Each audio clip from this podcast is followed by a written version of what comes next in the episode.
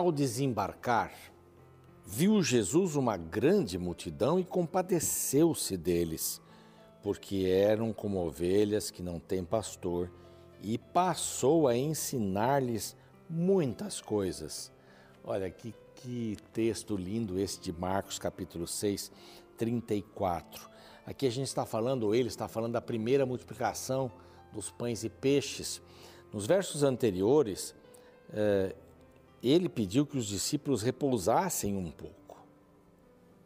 Ele foi orar, todos estavam cansados. E quando ele percebeu, a multidão estava atrás deles, começaram a desembarcar, começaram a acompanhá-lo. E ele viu que era uma grande, não era pouca gente, grande multidão. Ele teve compaixão. Por um motivo, eles pareciam ovelhas sem pastor. É, eles tinham os líderes, os sacerdotes, que não cuidavam deles. Eles tinham lá os fariseus, os escribas, mas não cuidavam deles. E Jesus sentiu na obrigação de cuidar, e Jesus tem essa, esse desejo, nem é obrigação a palavra certa, mas ele sentiu compaixão. E disse assim: Eu sou o pastor deles. Porque parecem ovelhas perdidas, e toda ovelha precisa de um pastor, hein? A ovelha não sabe se virar sozinha. Ela não sabe, ela precisa cortar o pelo, é, alguém precisa cortar a sua pelagem, porque aquilo não cai.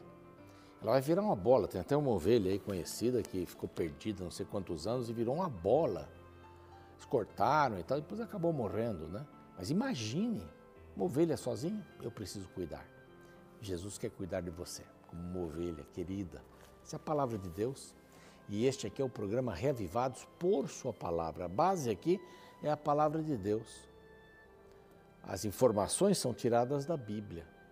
E eu quero convidar você a estudar a Bíblia todos os dias com a gente aqui às seis da manhã, pela TV Novo Tempo, também pelo NT Play, também pelo YouTube. Nosso canal é Reavivados por Sua Palavra, NT. Aí, bem fácil, bem simples para você acompanhar. Vai lá, se inscreva no nosso canal, copie o link, passe para os amigos. Também estamos em duas mídias bem especiais para áudio, não é? O Deezer e o Spotify. Temos lá desde Gênesis 1 até o capítulo de hoje. É maravilha, a gente fica muito feliz em poder é, compartilhar com você os conhecimentos bíblicos, não é? É muita coisa que a gente pode falar sobre cada capítulo, a gente escolhe algumas delas. São 1189 dias, 1189 capítulos para estudarmos e a gente vai repetindo. E quanto mais repete, mais a palavra internaliza no coração. Quero agradecer aos anjos da esperança, a você que é anjo, que está nos assistindo, nos apoiando com suas doações também. E eu quero dizer que isso tem tido resultados muito lindos. Rádio, TV, mídias sociais, estudos bíblicos, tudo isso com o apoio dos anjos da esperança. Quer se tornar um anjo da esperança, uma anja, um anjinho? Está aqui um, um número de WhatsApp para você poder fazer sua pergunta, tirar sua dúvida, tá bem? E nós temos a oportunidade, por causa desse sistema todo dos anjos, de oferecer para você essa revista gratuitamente. Esta revista é maravilhosa, fala sobre oração. Deus me ouve. Ah, tire suas dúvidas sobre oração aqui com esta revista. Este outro WhatsApp você pede e ela vai pelo correio. Tá bom? Vai ser muito bom estudar a respeito da oração. Vamos para um rápido intervalo e a gente volta com o capítulo de hoje. Não saia daí.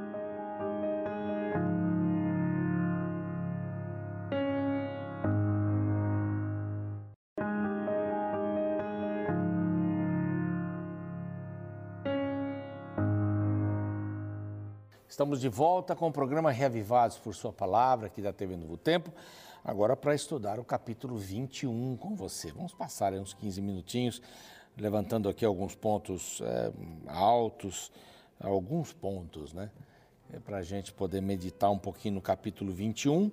Do 17 ao 20, nós vimos a vida de Josafá, pelo menos alguns pontos da vida deste homem que foi fiel a Deus teve aí seus momentos de união com o reino do norte e, os profetas já diziam não faça união com, reino, com os reinos do norte, profeta Jeú, não faça. Não é? Você fez aliança com o Senhor, não faça com os reinos, reinos do norte. Esses homens não buscam a Deus. Então, por que, que você vai fazer essa união? Ele, ele, fez, infelizmente, já duas vezes, né, com Acabe, e depois ele fez com o filho de Acabe, e não foi legal. E agora aparece Georão, descansou Josafá com seus pais, foi sepultado na cidade de Davi, no sepulcro, no sepulcro dos reis, e Georão, seu filho, reinou no seu lugar. É possível que já no, no final do reinado de de Josafá, Georão já estava ali como um corregente, né? é o que parece acontecer aqui. A partir desse momento, quero convidar você a prestar bastante atenção, porque aqui vem uma, um golpe de Satanás muito forte para acabar com esta linhagem davínica, que é o interesse do livro, mostrar Davi, os filhos de Davi netos, bisnetos, tataranetos e tal. Essa sequência que vai chegar no Messias. Esse é o grande objetivo desse segundo livro é, das crônicas, não é? Bom, então a gente encontra aqui agora Georão. Quem foi Georão? Filho de Josafá, que se casou com Atália, ou Atalia, eu não sei a pronúncia correta aqui desse, desse nome, mas é por aí. Vamos, vamos usar Atália, que a gente já está usando aí algum, alguns dias, né? Então, Georão, também é chamado de Jorão em alguns lugares, né? Mas e Atália se casam. Atália vem da casa de Acabe, rei de Israel, com deuses, com Baalins, porque era esse, eram esses os deuses que eles adoravam ali. Bom, ele e sua esposa não tinham muito compromisso. E vejam Vejam a primeira coisa que ele faz, ou uma das primeiras coisas que ele faz. Ele encontra seus irmãos, ele recebeu muitas coisas, né? Seu pai lhe fez muitas dádivas, né? Daqui os nomes dos filhos de Josafá, uh, Azarias, Jaiel, Zacarias, Azarias, Mis, Micael e todos estes aí, né? Todos estes foram filhos de Josafá. Seu pai lhes, lhes fez muitas dádivas para os filhos todos. Prata, ouro, coisas preciosas, tal, cidades fortificadas. Porém, o reino deu a Georão por ser o seu primogênito. Havia vários filhos, Georão. Olha o que esse camada vai fazer. Tendo Georão assumido o reino do seu pai e havendo-se fortificado, demorou um tempinho, o que ele fez? Matou todos os seus irmãos à espada, como também alguns dos príncipes de Israel. Olha que inveja tremenda. Ninguém vai ocupar meu lugar. Matou todos os irmãos. Agora você vê a história. Se Davi, o trono de Davi, deveria desencadear o nascimento do Messias, só tem uma pessoa agora, que é Georão, casado com Atália, que era filha de Acabe. Vejam como seria fácil terminar esta linha davínica. Se ele morre, acabou. Mas Deus tinha planos. Deus tinha planos. Um descendente dele, você vai ver daqui a pouquinho. Vai ver daqui a pouquinho. A história vai, vai ter o seu seu processo todo. Georão mata todos os seus irmãos. Era da idade de 32 anos e reinou oito anos. Imagine ter um rei assim, que mata pessoas que podem fazer qualquer sombra para ele. Olha, terrível isso. As empresas, né, às vezes tem pessoas que, que agem assim. Vai fazer sombra? Tiro dou um jeito de persegui-lo, de fazê-lo sair. Vai fazer sombra? Eu não quero sombra.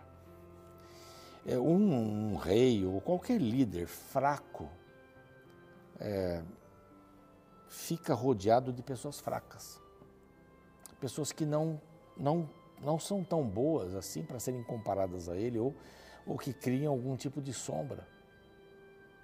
Nem todas as pessoas entendem todos os assuntos, é impossível entender todos os assuntos. Se você é um engenheiro para a área de medicina, você vai buscar um médico. Se você é um engenheiro e constrói e quer embelezar, não é? Ter algumas. Você vai buscar um arquiteto, mesmo sabendo fazer algumas coisas. Especialistas, né? Você é um, um arquiteto, mas na hora de construir um móvel, você vai procurar o carpinteiro ou a carpinteira. É simples assim. Não é? Quanto mais gente eu tenho ao meu redor que seja boa, um bom líder fica assessorado por pessoas boas, pessoas que podem contribuir.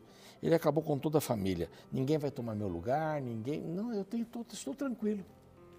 Vejam a influência. Eu acredito que aqui tem influência de Atalha. Eu acho que há influência. Maldade do seu coração e Atalha. Bom, oito anos no poder, imagine só, né? Triste verso 6: Andou nos caminhos dos reis de Israel, como também fizeram os da casa de Acabe, porque a filha deste era sua mulher, e fez o que era mal perante o Senhor. O reino de Davi estava por um fio. Estava por um fio. Mas eles tiveram filhos, não é? O Senhor não quis destruir a casa de Davi por causa da aliança que fez, então o Senhor não iria destruir. Seria fácil destruí-lo, acabou. Matou o homem, acabou essa linha davínica. De jeito nenhum. Bom, ele teve revoltas, ele teve é, que lutar, não é? ele teve que defender o reino. E os edomitas, que eram da linhagem de Esaú, né? lembra-se, eu já falei sobre isso, foram contra Judá e constituíram o seu próprio rei. Georão passou adiante com todos os seus chefes, todos os carros com ele, de noite se levantou e feriu os edomitas, que os cercavam e os capitães dos carros. Assim se rebelou Edom para livrar-se do poder de Judá até o dia de hoje. Eles estavam debaixo, então, os edomitas estavam debaixo de Judá. De repente eles disseram: Vamos eleger nosso rei.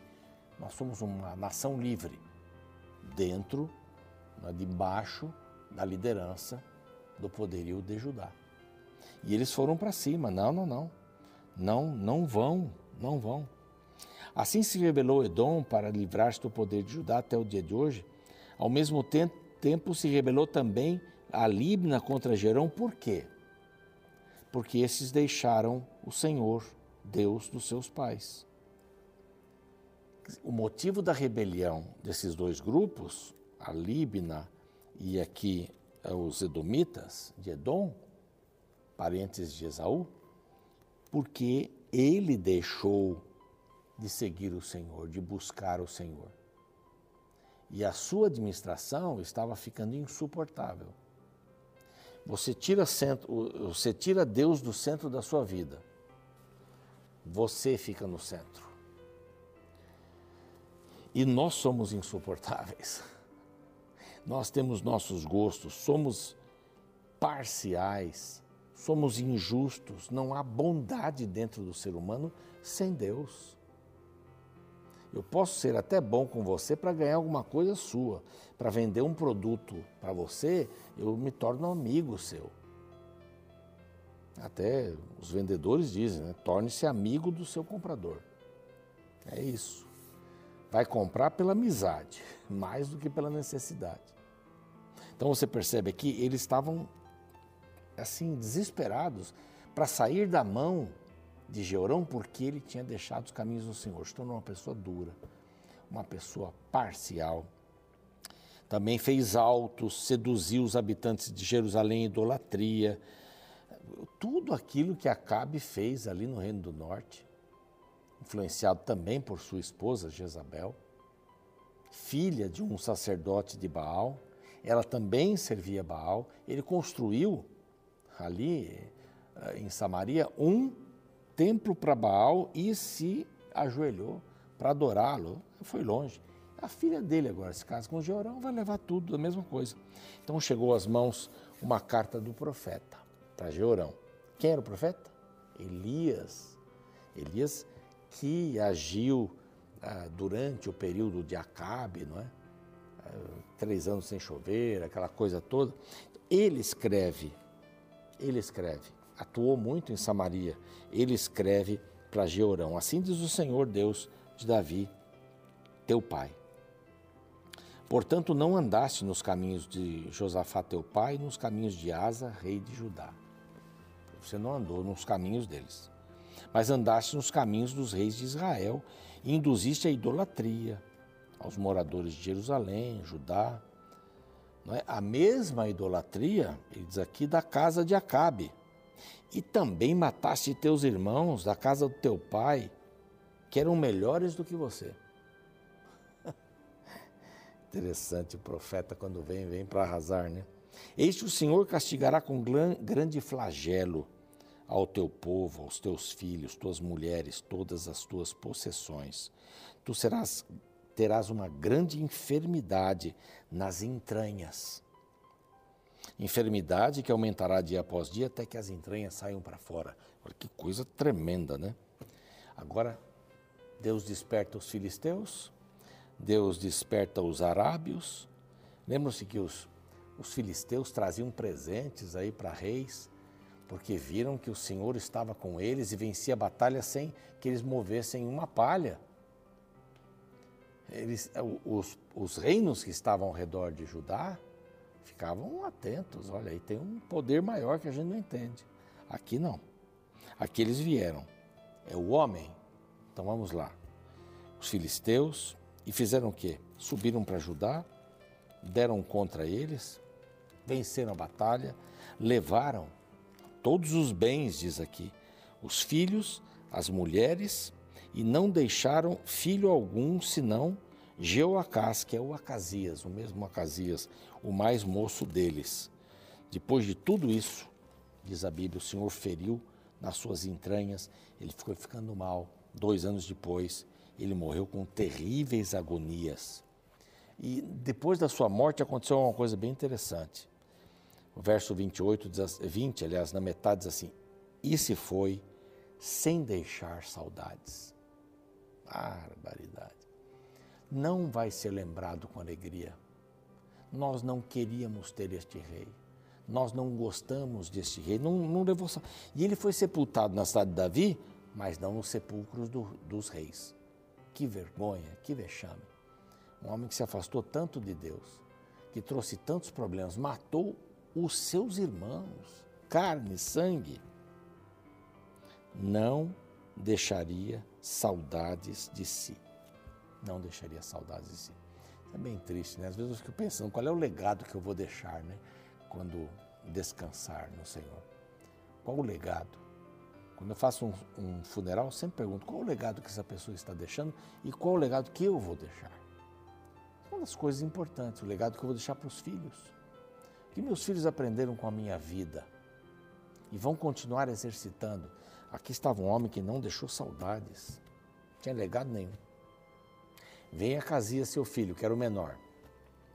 Agora a história é do próximo capítulo, você vai saber o que vai acontecer, mas também não é coisa bacana, não é coisa boa. Diabo tentando cortar, só um descendente ficou, novamente. O diabo tentando cortar essa linhagem, cortar essa linhagem davínica. Vamos orar? Pai querido, nós queremos deixar um legado quando descansarmos, e mesmo em vida. O que é que a gente deixa quando passa? Qual o perfume que a gente exala? Nós queremos exalar o perfume da rosa de Saron, de Cristo Jesus, por onde quer que estejamos. Que haja grandes lições da nossa vida enquanto vivos e quando descansarmos, que essas lições continuem, especialmente nos próximos, nos filhos, nas filhas, nos parentes mais próximos. Que essa seja a nossa grande experiência, Senhor. Em nome de Jesus. Amém. Fico por aqui, o programa segue.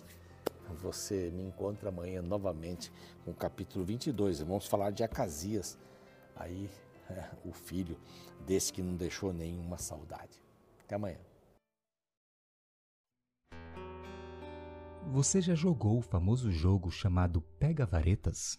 Ele consiste em jogar várias pequenas varas ao chão e em seguida tentar retirar uma sem mover as outras. De origem incerta, muitos acreditam que ele tem suas raízes na cultura oriental, na qual características como paciência, tranquilidade e movimentos lentos e precisos são valorizados. Interessante notar que entre os orientais, a palomância ou adivinhação através do lançamento de bastões ou varas eram muito comuns, indicando talvez que este jogo, assim como tantos outros, teve sua origem nas artes divinatórias. Mas uma coisa interessante neste jogo é que ele nos lembra que uma peça pode mover a outra mesmo que você não planeja. Às vezes, a retirada de uma peça derruba várias outras. Para mim, essa é uma representação do jogo da vida, onde uma vida toca outras vidas, impactando outras existências de inúmeras formas. Me recordo da fala de um pai que abandonou seu filho em um orfanato, afirmando que estava se afastando para não causar nenhum mal para o menino porém sua ausência foi um mal catastrófico na vida da criança. Ou seja, nossas ações, ou mesmo nossas não ações, afetam outras vidas. Esse é o problema apresentado no capítulo 21 do livro de 2 Crônicas. O contexto apresenta o reinado de Jorão, o qual assumiu o trono após a morte de seu pai Josafá. Diferente de seu pai, Jorão andou bem longe de Deus. A lista de escolhas erradas é longa. Ele assassinou seus irmãos, casou-se com uma esposa pagã, não soube guerrear contra os inimigos e, acima de tudo isso, suas escolhas influenciaram as escolhas do seu povo. Veja como o verso 11 descreve tal influência negativa. Também fez altos nos montes de Judá e seduziu os habitantes de Jerusalém à idolatria e fez desgarrar a Judá. Jorão não caminhou para o inferno sozinho ele arrastou uma multidão que foi seduzida por sua influência. Um dos versos mais tristes para se referir à existência de alguém está registrado nesse mesmo capítulo. No verso final, lemos: Era ele da idade de 32 anos quando começou a reinar e reinou oito anos em Jerusalém, e se foi sem deixar de si saudades. Sepultaram-no na cidade de Davi, porém não nos sepulcros dos reis. Um homem que partiu sem deixar saudades é alguém cuja existência foi infrutífera e irrelevante, que possamos aprender e evitar tal direção em nossa vida.